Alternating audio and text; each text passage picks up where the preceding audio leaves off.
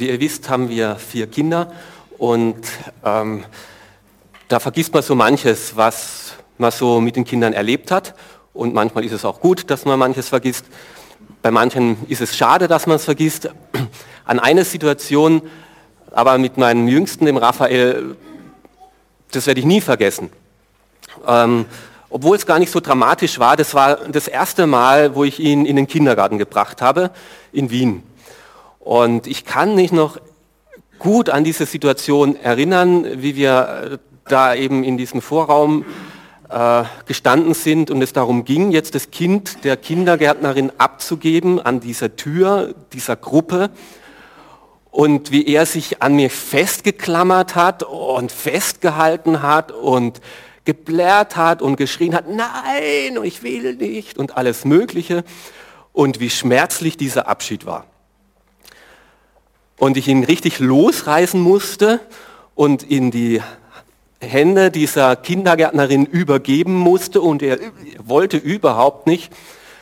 Und es ist mir so schwer gefallen, dieser Abschied. Und deswegen, weil es mir so schwer gefallen ist, bin ich dann also raus aus diesem Vorraum, um und dumm und war, die Gruppe war eine riesen Fensterfront auf der Seite und allein die anderthalb Minuten, bis ich da außen rum war und dann reingesehen habe, der hat aufgehört gehabt zum Blären und der war schon mittendrin.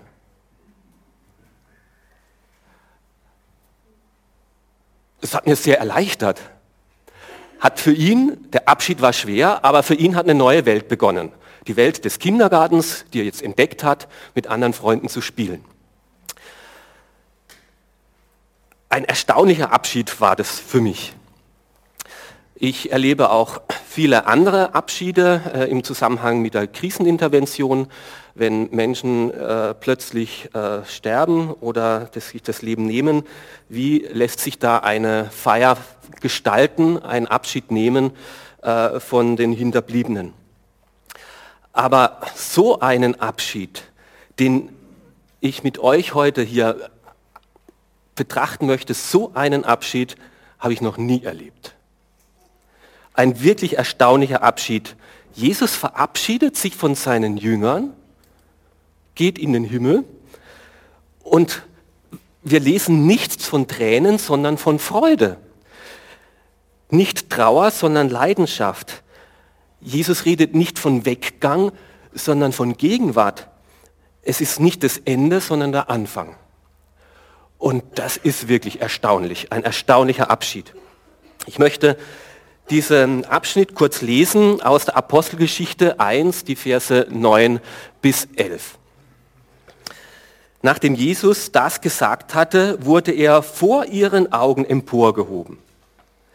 Dann hüllten ihn eine Wolke ein und sie sahen ihn nicht mehr.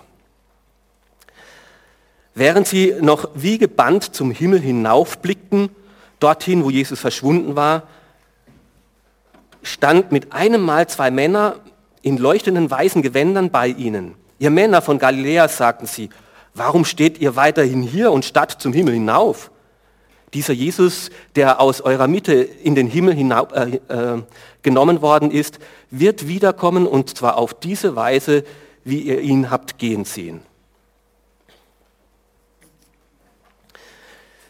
Himmelfahrt. Ich weiß, wir sind etwas zu früh dran, aber wir sind jetzt eben in dieser Serie. Ähm, die Jünger staunen, schauen in den Himmel, staunen, wie Jesus schwerelos abhebt, immer höher, immer höher, wie ein flügelloses Wesen dem Himmel mehr entgegengeht und auf einmal in den Wolken verschwindet. Und so stehen sie da mit geöffnetem Mund, vielleicht mit erhobenen Händen. Was passiert jetzt da? Und viele von uns fragen sich, ist das das Bild der Kirche, das wir darstellen sollen? Zusammenstehen als Gruppe der Jünger, in den Himmel schauen, wir sehen Jesus zwar nicht wirklich, er ist eigentlich nicht wirklich da, aber wir stellen ihn uns vor, als ob er noch da wäre. Wir erinnern uns gegenseitig an das, was er gesagt, was wir mit ihm erlebt haben. Und wir helfen einander, das nicht zu vergessen und wir warten gemeinsam so lange, bis er wiederkommt. Ist das das Bild der Kirche, das wir sein sollen? Ist das die Bestimmung von seinen Jüngern? Nein, ist es nicht. Und das musste Gott seinen Jüngern klar machen. Und da musste er nochmal extra zwei Engel losschicken. Der eine ging weg, Jesus ging weg, aber dann musste er Engel losschicken und sagen, hallo, was steht ihr immer noch da? Ihr habt es doch eigentlich einen Auftrag. Was steht ihr hier, ihr Männer von Galiläa, warum steht ihr immer noch hier rum und starrt in den Himmel? Das ist nicht euer Auftrag. Gemeinsam in den Himmel schauen. Konzentriert euch nicht auf den Himmel, konzentriert euch lieber auf die Erde. Solange ihr noch hier seid, ist euer Auftrag hier. Für euch Jünger ist es nicht das Ende, sondern es ist der Anfang. Ihr habt es doch von Jesus gehört, wie der Vater mich gesandt hat, so sende ich euch. Das hat er zu euch gesagt. Also bleibt nicht tatenlos hier stehen und schaut mir nach, sondern macht's, was ich euch gesagt habe. Jesus hat ja nicht viel auf dieser Erde hinterlassen. Ähm, er hat keine Bücher geschrieben, keine Flugblätter und Traktate. Er hat kein Haus gebaut, hat sonst auch äh, keine Besitztümer angesammelt. Also wenn wir ein Museum von Jesus errichten sollten, das wäre ein leerer Raum. Da hätten wir keine Gegenstände oder irgendwas, was wir da zeigen könnten. Ähm, er hat auch nicht geheiratet, hat keine Familie hinterlassen. Wir wüssten tatsächlich nichts von Jesus, wenn nicht seine Jünger uns von ihm erzählt hätten. Und was ist jetzt das Wichtige? Was und, und Jesus wusste das. Das Einzige, was ich hinterlasse, ist das, was meine Jünger weitersagen. Was sie behalten haben. Und deswegen ist der Abschied auch so wichtig, weil er da konnte nochmal sagen, darauf kommt es wirklich an. Das sind, ist mein Vermächtnis. Das ist sozusagen wie, fast wie ein Testament, was ich euch mitgebe. Also das dürft ihr sicher nicht vergessen. Und das möchte ich zum Schluss nochmal betonen, dass ihr es nicht vergesst.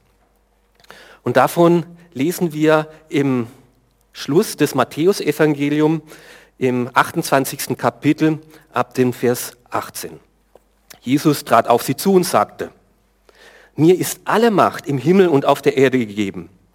Darum geht zu allen Völkern und macht die Menschen zu meinen Jüngern. Tauft sie auf den Namen des Vaters und des Sohnes und des Heiligen Geistes und lehrt sie dann auch alles zu befolgen, was ich euch geboten habe. Und seid ganz gewiss, ich bin jeden Tag bei euch bis zum Ende der Welt. Ende Matthäus Evangelium. Letztes Wort Matthäus Evangelium ist Welt. Bis zum Ende der Welt.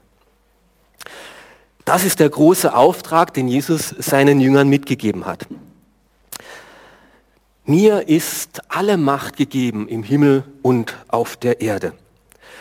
Jesus ist auferstanden vom Tod der Tod hatte keine Macht über ihn, er konnte ihn nicht festhalten. Dadurch ist bewiesen worden, sein Opfer hat gezählt, die Sünde ist besiegt, Satan ist besiegt, Tod ist besiegt. Es gibt ewiges Leben und das muss jetzt verkündigt werden. Diese neue Freiheit, diese neue Möglichkeit, jetzt im Frieden mit Gott zu leben, das soll verkündigt werden. Jesus ist der König, er ist eingesetzt als Sohn Gottes in Herrlichkeit und das müssen jetzt alle Menschen erfahren, dass sie freikommen können von den Klauen des Bösen, dass sie freikommen können von ihren äh, sündigen äh, Taten, dass sie ein reines Gewissen haben können von ihren Bindungen, äh, immer wieder das gleiche Falsche tun zu müssen. Es gibt einen Neuanfang und es gibt diesen guten König. Das sollen alle Menschen erfahren. Und dieses neue Reich, was jetzt dieser Jesus in dieser Welt, mitten in dieser Welt bauen möchte, das breitet sich so aus, indem man diesen König für sich persönlich in Anspruch nimmt. Das sagt, du bist mein König. Ich bin seit weiterhin Bürger in Österreich. Ich habe immerhin noch einen österreichischen Bundeskanzler und einen Präsidenten. Aber gleichzeitig habe ich eine Bürgerschaft im Himmel und Jesus ist mein König. Und dieses Reich soll sich ausbreiten unter den Menschen, soll verkündigt werden. Und das Eingangstor in dieses Reich ist eben die Taufe, indem man sagt, ja, mein eigenes altes sündiges Leben lasse ich hinter mir und jetzt lebe ich unter diesem König, mit diesem König. Jesus hat seine Jünger nicht auf das Abgleis, äh, Abstellgleis gestellt, sondern er hat seine Jünger in den Dienst gestellt.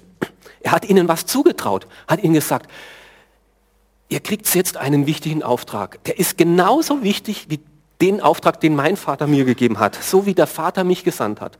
So beauftrage ich und sende ich jetzt euch. Und ich traue euch zu, dass ihr es nicht vermasselt. Boah, das war schon eine mutige Sache von Jesus. 40 Tage davor haben sie es ordentlich vermasselt. Da sind sie alle davon gerannt.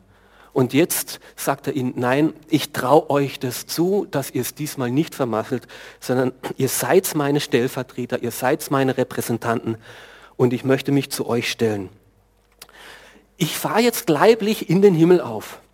Man wird mich nicht mehr angreifen können. Man wird mich nicht mehr so sehen können, weil körperlich, leiblich fahre ich in den Himmel auf. Aber was sie sehen können und was sie anfassen können, seid ihr, meine Jünger, meine Nachfolger. Der Leib, der auf dieser Erde bleibt, soll die Gemeinde sein, mein neuer Leib. Und an diesem Leib der Gemeinde sollen Menschen mich erkennen.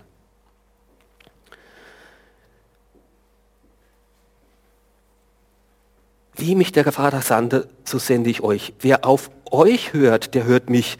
Und wer euch ablehnt, der lehnt mich ab. So stellt sich Jesus zu seinen Jüngern und er segnet sie, gibt seinen Segen ihnen, äh, ihnen mit und fährt zum Vater auf. Mir ist gegeben alle Gewalt im Himmel auf Erden. Das ist der Grund, das muss verkündigt werden. Und dann geht es weiter. Darum, darum geht hin. Darum sagt es weiter.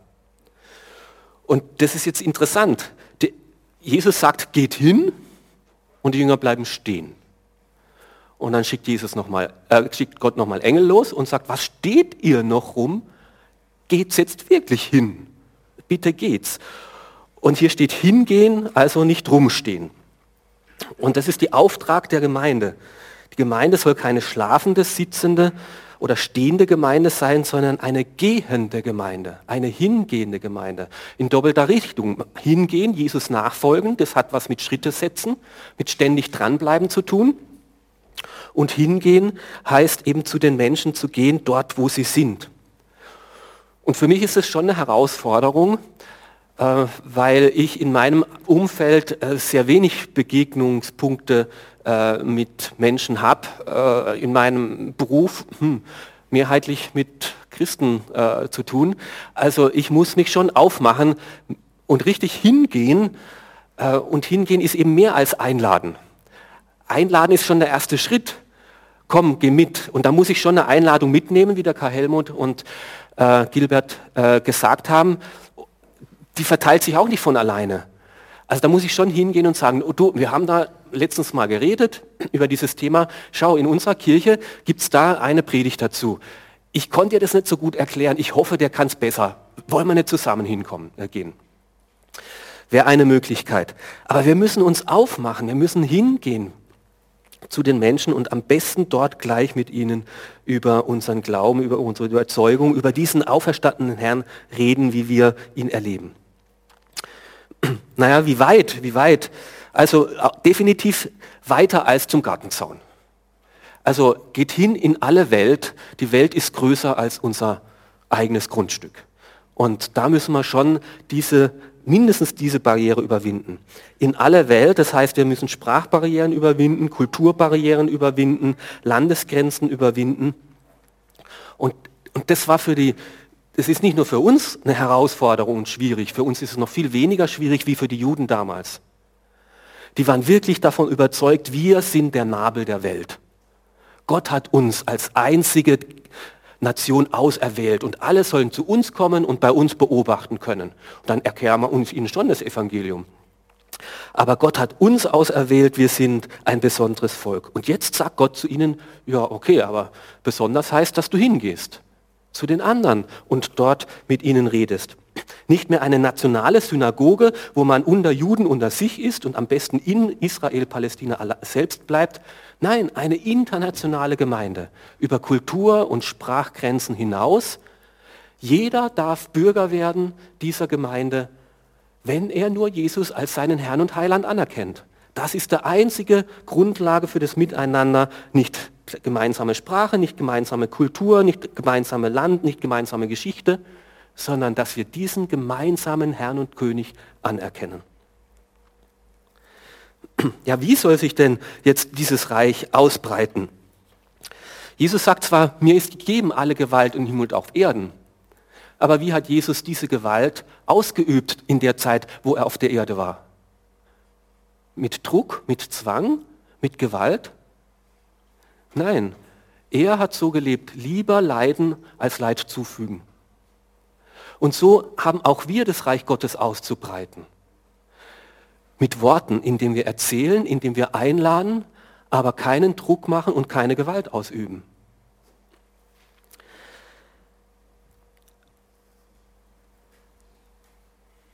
Der Auftrag lautet also hingehen. Aber nicht nur hingehen und verkündigen, sondern dann geht Jesus noch weiter und machet zu Jüngern. Also wir sollen nicht nur älter werden, sondern zu Jüngern machen. Wie geht es? Wie können wir Menschen zu Jüngern machen? Naja, so wie Jesus das gemacht hat. Zeit mit Leuten verbringen, mit ihnen über Gott reden. Wenn sie Gott anerkennen, sie taufen, in die Gemeinschaft der Christen hineinführen und dann ihnen helfen, dieses neue Leben als Christ zu entdecken. So hat es Jesus mit seinen Jüngern gemacht. Er hat, Taufe heißt das Evangelium erklären. Weißt, da gibt es Dinge in dem Leben, die Gott nicht gefallen. Die müssen wir abwaschen. Das sind Sünden. Aber Jesus hat für die Sünden bezahlt. Du brauchst es nicht alles selbst bezahlen und bereinigen. Du darfst zu Jesus kommen. Er will es dir abwaschen. Er will es dir nehmen. Und Jesus ist auferstanden. Er ist lebendig. Er möchte jetzt mit dir gemeinsam dieses Leben gestalten. Und du darfst ein neues Leben mit ihm beginnen. Und da bist du nicht allein. Da gibt es andere, die genauso wie du an Jesus glauben, da wirst du in eine neue Familie, in eine neue Gemeinschaft hinein, äh, du dich hineinbewegen. Und dann sagt Jesus, ja, das ist gut, Taufe. Aber dann geht es weiter und lehrt sie halten alles, was ich euch befohlen habe. Jesus dann nachfolgen. Was heißt es jetzt als Kind des Königs zu leben? Da braucht man Anleitung, da braucht man Unterstützung. Deswegen besuch die Gemeinschaft, geh in die Hauskreise, stell die Fragen, lies Bücher und komm in den Gottesdienst. Ja, das Herausfordernde ist ja alles, ja. Lehrt sie halten alles. Und das Halten, ja, es reicht ja nicht, das zu wissen, lehrt sie alles wissen, was ich euch befohlen habe, sondern lehrt sie halten alles, was ich befohlen habe. Und alles. Also ich glaube, da kann niemand von uns sagen, no, bin mal fertig, alles halten. Also dann hast du mindestens mit Hochmut ein Problem. Ähm, also deswegen müssen wir dranbleiben, auch miteinander, darin zu wachsen, immer mehr äh, ihm ähnlicher zu werden. Das heißt, es geht nicht alleine, in Gottesdienst zu kommen, Gemeindemitglied zu werden, irgendwo einen Dienst zu tun, fromme Lieder zu singen, christliche Programme zu besuchen. Das, was hier Jesus befohlen hat, ist mehr. Es ist mehr. Jünger zu werden aktiv ihm nachzufolgen, ihm immer und immer ähnlicher zu werden. Vielleicht kennst du den Film schon Not a Fan. Äh, wenn nicht, lohnt es sich, den mal im Internet ähm, runterzuladen und anzuschauen. Not a Fan. Jesus möchte keine Fans, die einfach sagen, oh, ich finde dich super und cool, ich bin ja für dich. Er sucht Nachfolger, die ihm ähnlich sind, die ihm gleich werden. Und darum ruft er auf, macht zu Jüngern alle Völker. Naja, geht das überhaupt? Zwölf Leuten das sagen, macht zu Jüngern alle Völker. Boah, das ist, äh, das ist wirklich ein großer Auftrag. Aber erstaunlicherweise hat sich der in einer atemberaubenden Geschwindigkeit durch diese Jünger tatsächlich verwirklicht. Dass Paulus gesagt hat, also äh, irgendwie Kleinasien ist mir zu klein, Italien ja, auch schon, ich möchte weiter, bis an die Enden der Welt, seines damaligen Horizonts, bis nach Spanien. In der ersten Generation hat sich der christliche Glaube ausgebreitet. Es ist unglaublich. Wie ist es gewesen? Wodurch ist es geworden? Durch das Multiplikationsprinzip, weil es nicht eine Addition, sondern eine Multiplikation war. Also es ist ein ganz kleiner Unterschied, aber der macht ganz viel aus. Plus 2 und das Plus muss man nur ein bisschen schräg stellen, dann wird es mal 2. Und ob ich 1000 plus 2 habe oder 1000 mal 2 ist ein Unterschied. Und ob ich 10.000 plus 2 und 10.000 mal 2 habe, ist ein Unterschied. Und der christliche Glaube breitet sich damals wie heute aus, wenn wir multiplizieren. Wann multipliziert sich etwas? Wenn derjenige, den ich gewonnen habe, wieder aktiv ist, andere zu gewinnen. Und genau darum geht es Jesus hier. Geht hin, tauft sie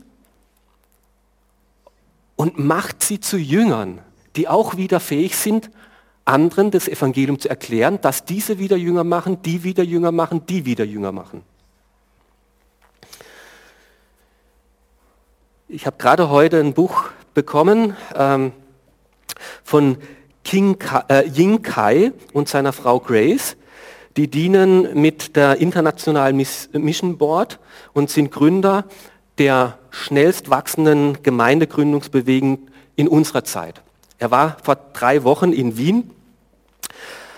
Weil wir unseren Gipfeltag hatten, konnte ich da nicht dabei sein, sonst wäre ich unbedingt hingefahren.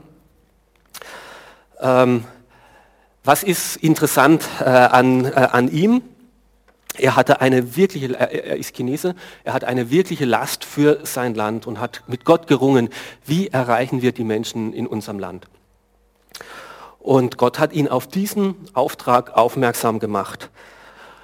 Und es fasziniert mich, was, äh, wie, wie, wie, einfach er das Evangelium erklärt. Also diese Einfachheit äh, fasziniert mich. Er sagt, ich, er teilt die Menschen in, in zwei Kategorien ein, in Christen oder Nichtchristen. Gut. Und bei beiden hat er einen Auftrag. Bei Nichtchristen das Evangelium zu erklären und Christen fähig zu machen, dass sie anderen das Evangelium erklären. Und sein Ziel ist, Menschen zu Jüngern zu machen, die zu Jüngern machen, die wieder zu Jüngern machen. Und er hat klein angefangen und es fängt immer klein an bei diesem Multiplikationsprinzip. Aber heute, nach 15 Jahren, hat durch seine Initiative sind 1.738.143 Leute haben sich taufen lassen und 160.000 neue Gemeinden sind entstanden. In 15 Jahren. Das Evangelium kann in jeder Generation zu jedem Menschen auf diesem Planeten kommen. Wenn wir dieses Multiplikationsbetrieb betrachten, nicht nur lehren, dass die Leute dann konsumieren und sich einladen lassen und Gottesdienste oder sonstige Veranstaltungen besuchen, sondern dass sie selbst wieder das Evangelium so verstehen, dass sie es weitergeben können, um wieder andere zu Jüngern zu machen.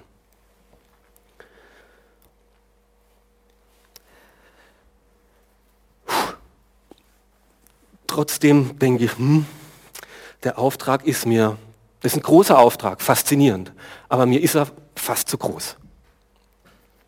Das kann ich gut verstehen, das versteht Jesus auch. Deswegen hat er sein, nach diesem großen Auftrag, geht hin in alle Welt und machet alle Völker zu Jüngern, indem er sie tauft und lehrt, alles zu halten, was ich euch befohlen habe. Hat er nicht aufgehört, sondern hat er weitergemacht. Siehe. Und immer wenn siehe kommt, heißt es, passt auf, das, das ist wichtig. Achtung, siehe. Siehe, ich bin bei euch alle Tage bis zum Ende der Welt. Und das ist die wunderbare Verheißung, mit der dieses Matthäusevangelium endet. Ich gehe zwar zum Vater, aber gleichzeitig bin ich bei euch. Ich fahre jetzt auf in den Himmel und setze mich zur Rechten Gottes, aber ich bin immer noch da. ich bin nicht im Irgendwo, im Nirgendwo, ich bin bei dir. Und Jesus sagt es heute noch zu dir, ich bin bei dir. Jetzt, hier, egal wo du bist, egal was du machst. Ich bin allgegenwärtig an jedem Ort, zu jeder Zeit.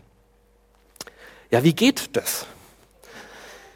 Naja, wir haben ja in der Apostelgeschichte gelesen, er wurde vor ihren Augen emporgehoben, äh, gehoben, dann hüllte ihn eine Wolke ein und sie sahen ihn nicht mehr. Das heißt, auch wenn sie ein Fernglas gehabt hätten, irgendwann mal wäre es nicht mehr sinnvoll gewesen, in den Himmel zu schauen. Welche Bedeutung hat jetzt diese Wolke? Da sind übrigens Doktorarbeiten drüber geschrieben worden, über die Bedeutung der Wolke. Ähm, Im Alten Testament zeigt Gott durch die Wolke seine Gegenwart. An der Stiftshütte, Gott kann sich nicht direkt uns zeigen. Die Herrlichkeit Gottes können wir sonst nicht aushalten. Deswegen verhüllt er sich im Alten Testament in einer Wolke, die über der Stiftshütte da erscheint, wenn er gegenwärtig ist. Und wenn er weiterziehen wollte, hat die Wolke sich aufgemacht und das Volk ist ihm gefolgt. Die Wolke war also ein Zeichen der Gegenwart Gottes, dass wir etwas sehen von Gott, den wir nicht sehen können. Und so ist die Himmelfahrt keine Reise zu den Sternen. Sonst müssten wir ja fragen, selbst wenn Jesus mit Lichtgeschwindigkeit aufgefahren sind, 2000 Jahre Lichtgeschwindigkeit ist eigentlich im Universum auch nicht so viel. Dann müssten wir jetzt ausrechnen, bei welcher Galaxie fliegt er jetzt gerade vorbei. So ist es eben nicht. Er ist nicht in irgendeine entfernte Zone des Kosmoses gereist. Im Gegenteil, er ist in die Gegenwart Gottes eingetreten. Es war, Himmelfahrt ist ein Wechsel von der sichtbaren Welt in die unsichtbare Welt. Und diese unsichtbare Welt, die durchdringt alles, auch das Sichtbare. Man kann sich das vielleicht etwas vereinfacht bildlich so vorstellen. Ich habe hier eine, eine Landkarte äh, von Kärnten, ähm, also nicht von der ganzen Welt, sondern nur von Kärnten. Ähm, und äh, stellen wir uns vor, wir befinden uns auf dieser Landkarte und bewegen uns irgendwo hier zwischen Klagenfurt, Krumpendorf und so. Und das ist eben unsere Ebene. Es muss nur eine Dimension drüber sein. Nur eine Dimension, die Höhe, die hier dieser Landkarte fehlt.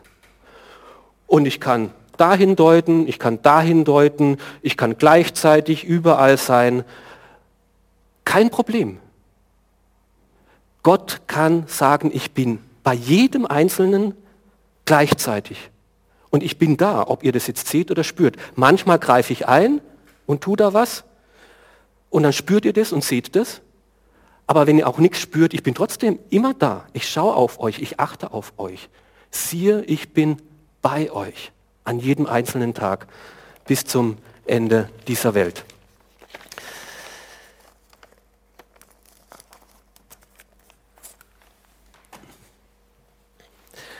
Und das Interessante ist, dass er sagt, ich bin bei euch mit meiner ganzen Kraft. Es war eben nicht so, dass er sagt, also diese drei Jahre waren anstrengend genug, jetzt gehe ich in Pension. Ähm, ich bin froh, dass ich den Auftrag hinter mir habe. Endlich kann ich die Last abwälzen. Ihr seid zu zwölf, teilt euch ordentlich auf. Ich habe alles alleine machen müssen. Aber jetzt setze ich mich in den Himmel und schau mal zu. So ist es nicht. Er sagt, ich bin bei euch und ich, hab, ich unterstütze euch. Ähm, und der Schluss vom Markus-Evangelium endet so, und er beglaubigte ihre Worte und bekräftigte es mit wirksamen Zeichen. Er sagt, wenn ihr das tut, was ich euch sage, hingehen und verkündigen, will ich mich dazu stellen und diese Worte benutzen, dass die Leute erkennen, das sind meine Worte. Und manchmal tue ich auch übernatürliche Dinge, um das zu zeigen, dass ich wirklich hinter euch stehe. Ähm, Hans-Peter Reuer äh, kenne ich äh, nicht nur, weil er mein Namensverwandter ist, ähm, ist er leider verstorben, Ähm, aber er hat folgendes äh, Beispiel erzählt. Äh, sie haben auch eine Pension gehabt, er war nicht nur Leiter vom Tauernhof, äh, als Familie hatten sie auch eine Privatpension und vor dieser Pension ist ein größerer Parkplatz und im Winter eben, wenn man da ähm, Schladming, Dachstein wohnt, schneit es ordentlich und da hat man mit Schneefegen mehr zu tun wie bei mir ums Haus. Und ähm, da wusste er, nächste Woche muss ich weg äh, im Ausland und ich muss jetzt nochmal Schnee fegen und ich muss jetzt das meinem Sohn bringen, also wenn es nächste Woche Schnee Dings, dann musst du das machen. Ja? Und also setzt er sich auf den Traktor und äh, schiebt diesen Parkplatz eben im Traktor frei und zeigt es seinem Sohn, wie er es macht und geht dann zu ihm hin und sagt, okay, du bist noch keine 18, du bist erst 16, darfst eine Traktor fahren, hier hast die Schaufel. Also nächste Woche hast gesehen, wie ich es gemacht habe, mach's genauso. So empfinden wir uns manchmal, ja. Also Jesus war Gottes Sohn, der hat ja alle Macht, der konnte ja Brot vermehren und der konnte Wunder tun und sowas, ja. Und jetzt sagt er zu uns, macht's genauso. Ist das nicht ein bisschen unfair? Der hatte ja den Heiligen Geist und wir stehen jetzt nur mit einer Schaufel da. Und es ist aber nicht so. Auch wenn es uns so schwerfällt, es zu fassen, der gleiche Geist, der in Jesus war, der in ihm ihn befähigt hat, ein sündloses Leben zu leben, der in ihm das befähigt hat, auf Gott zu hören, der ihm die Kraft gegeben hat zu fragen, was ist heute für mich dran? Gott, was willst du, dass ich tun soll in deinem Namen? Dieser genau dupfe gleiche Heilige Geist ist auch in unserem Leben. Und unsere Herausforderung ist jetzt eben, diesen Geist immer wieder zu fragen, Gott, was möchtest du in mir und durch mich wirken und verändern? Und deswegen ist auch vor dieser Apostelgeschichte, wo wir gesagt haben, dass Jesus in den Himmel, wo wir gelesen haben, dass Jesus in den Himmel aufgefahren ist, genau der Vers davor. Aber wenn der Heilige Geist auf euch herabkommt, werdet ihr seine, mit seiner Kraft ausgerüstet werden. Und der wird euch dazu befähigen, meine Zeugen zu sein. Der wird euch die Kraft geben in Jerusalem, in Judäa, in Samaria, bis ans Ende der Welt. Ich finde es meine größten Herausforderung immer wieder, weil ich manchmal schon das Gefühl habe, Gott, du überforderst mich. Du hast uns einen zu großen Auftrag gegeben, das zu tun. Herr, wo will dein Geist wirken in mir? Wo soll ich Anteil haben an deinem Wirken? Die Kraft des Heiligen Geistes soll sich in meinem Leben mehr und mehr entfalten. Und eben dort fühlen wir uns überfordert, wo wir zu sehr auf unsere eigene Kraft bauen, auf unsere Fähigkeiten begrenzt bleiben und nicht warten oder darauf aufschauen sind, dass er uns befähigt.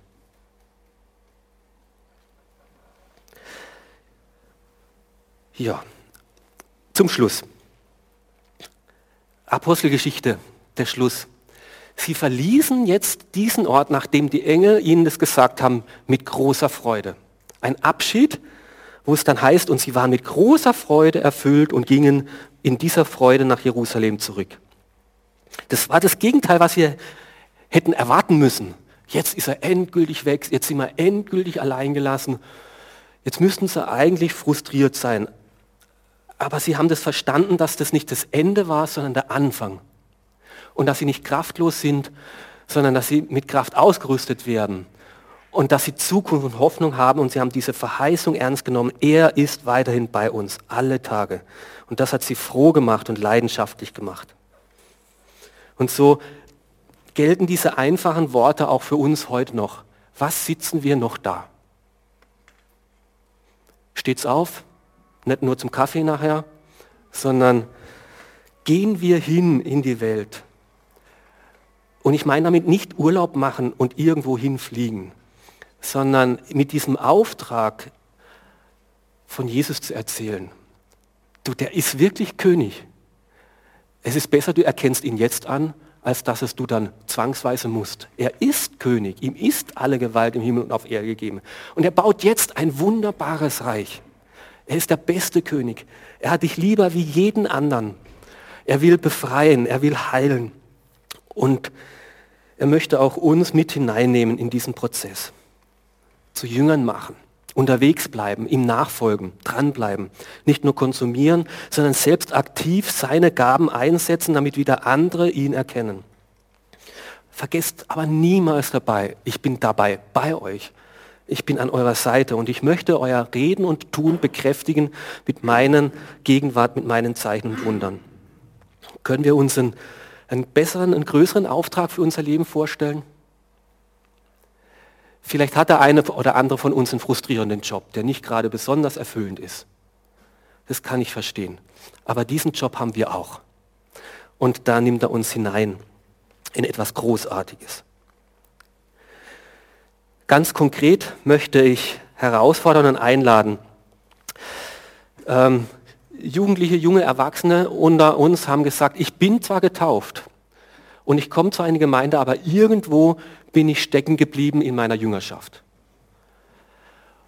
Und deswegen haben wir eine Liste hier gemacht, füreinander, miteinander leben oder äh, voneinander lernen, miteinander wachsen, wo Menschen äh, von uns sich eintragen können, ich bin bereit, mein Leben zu öffnen, um andere im Glauben zu fördern, zu unterstützen. Und andere können eintragen, ich bin irgendwo stecken geblieben in meiner Wachstum, in meiner Nachfolge, in meiner Jüngerschaft ich würde das schätzen, mich mit jemandem zu treffen, alle zwei Wochen, über mein Leben, über meinen Glauben zu reden, miteinander zu beten, dass wir die Schritte erkennen, die Gott mit uns vorhat, wo er uns hinführen will, zu möchten Menschen, wo er uns Kraft geben möchte für die Herausforderung. Und diese Liste wird nachher am Ausgang liegen und jeder darf sich eintragen. Wir werden dann auf Leute zugehen und fragen, könntest du dir vielleicht vorstellen, dich einmal mit dieser Person zu treffen, um zu sehen, ob das passt für euch beide. Und dann könnt ihr euch selber eure Treffen ausmachen. Wir werden auch Unterstützung geben. Wir werden auch Material geben von diesem Ying. Wie kann Jüngerschaft so konkret werden, dass wir uns multiplizieren und nicht nur addieren? Wenn du diese Herausforderung annehmen möchtest, dann lade ich dich da herzlich dazu ein. Ich möchte auch einladen, nach dem, beim äh, Kaffee trinken später dann vielleicht über diese Frage ins Gespräch zu kommen. Wie erlebst du dieses Versprechen von Jesus, alle Tage bei uns zu sein?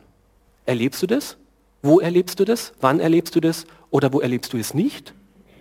Ist es wahr in deinem Leben oder noch nicht wahr in deinem Leben? Alle Tage möchte er bei uns sein. Amen.